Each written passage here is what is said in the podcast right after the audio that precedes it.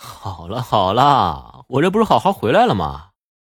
萧然勾了勾嘴角，说道：“只不过，那只老虎牺牲了。”对于这个消息，他们也十分痛心。他们知道，要是没有老虎的拼死掩护，他们几个就不能安全的撤到这里来。好在现在萧然没事儿，赶紧让我看看你有没有受伤啊！苏妍儿蹭掉眼角的泪水，激动的在萧然的身上检查了起来。没有，毫发无伤。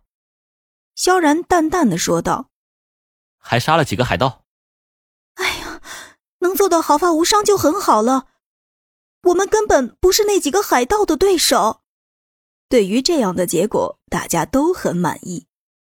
他们不找到我们是不会善罢甘休的。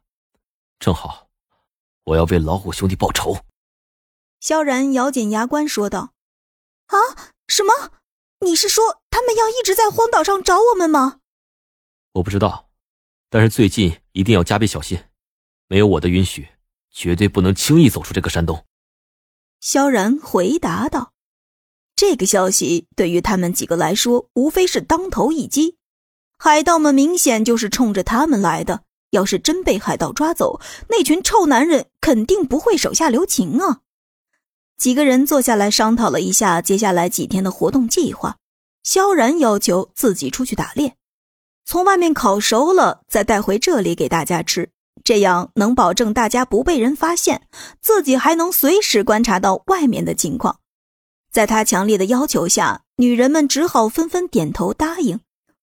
休息的功夫，萧然想起了今天在自己身上长出来的那些鳞片，自己当时还摸了摸，感觉很硬，而且战斗结束之后就自动收了回去。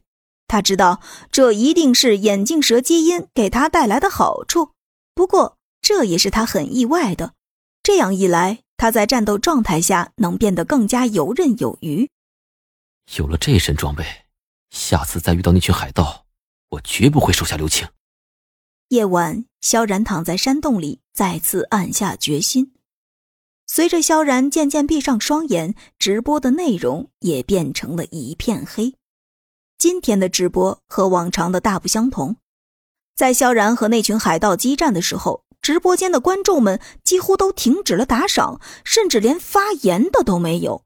三亿观众就那样鸦雀无声地看着当时的场景。本以为今天的直播就这样结束了，没想到直播间再次开启了打赏任务。